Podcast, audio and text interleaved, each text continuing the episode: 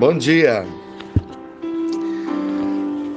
Hoje a nossa devocional está em 2 Coríntios, capítulo 12, versículo 9. Então ele me disse: A minha graça te basta, porque o poder se aperfeiçoa na fraqueza. Vamos refletir sobre a paz para enfrentar as dificuldades, as enfermidades e as adversidades.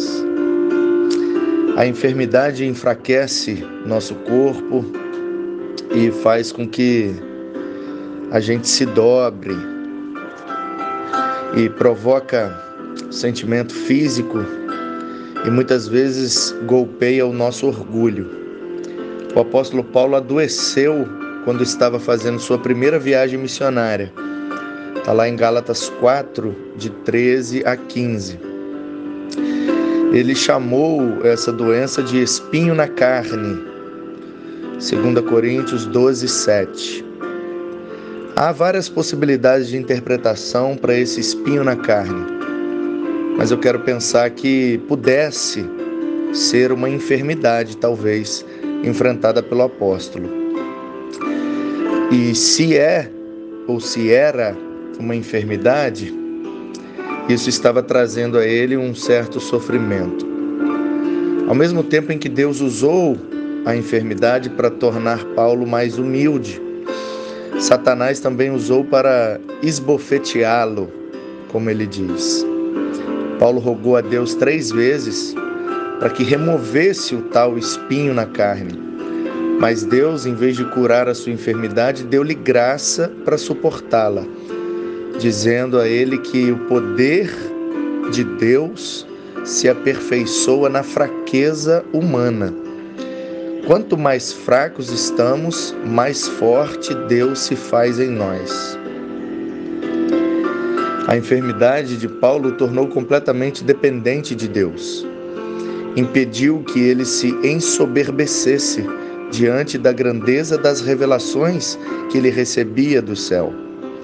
Mesmo mesmo ferido por esses espinhos pontiagudos da enfermidade, seja ela física, emocional ou espiritual, ele manteve-se resoluto em seu ministério, levando a boa nova do evangelho aos mais longínquos cantinhos do Império Romano. O mesmo Deus que cura também consola, o mesmo Deus que permite a enfermidade também usa essa enfermidade para o nosso bem.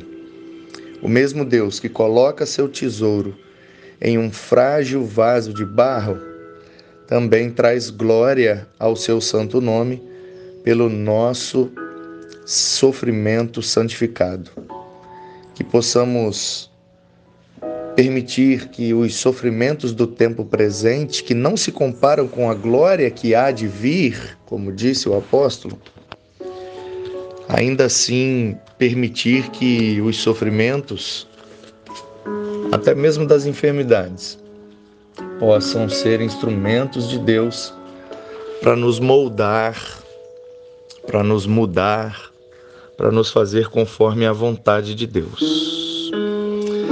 Mas mais importante é termos paz, a paz de Deus invadindo o nosso coração, para que, apesar das enfermidades, apesar das dores, apesar das lutas, o Senhor continue no controle de nossas vidas, usando tudo isso para nos aproximar mais de si e da pessoa bendita do seu Filho Jesus. Que assim seja nas nossas vidas, para a glória de Deus, em nome de Jesus. Amém, amém e amém.